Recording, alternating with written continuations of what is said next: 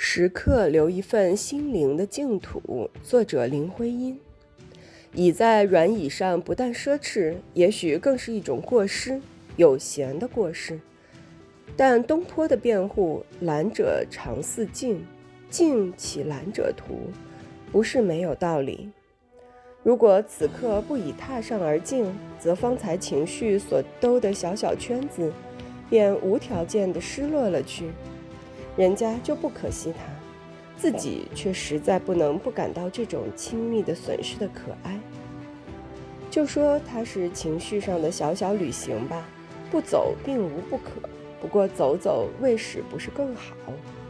归根说，我们活在这世上，到底最珍惜一些什么？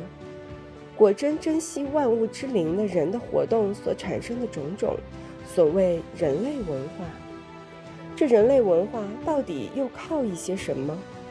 我们怀疑，或许就是人身上那一撮精神同机体的感觉，生理心理所供起的情感，所激发出的一串行为，所聚敛的一点智慧，那么一点点人之所以为人的表现。宇宙万物客观的本无所可珍惜，反映在人性上的山川草木禽兽。才开始有了秀丽，有了气质，有了灵犀。反映在人性上的人自己，更不用说。没有人的感觉，人的情感，即便有自然，也就没有自然的美、智或神方面，更无所谓人的智慧、人的创造、人的一切生活艺术的表现。这样说来，谁该比起自己感觉上的小小旅行？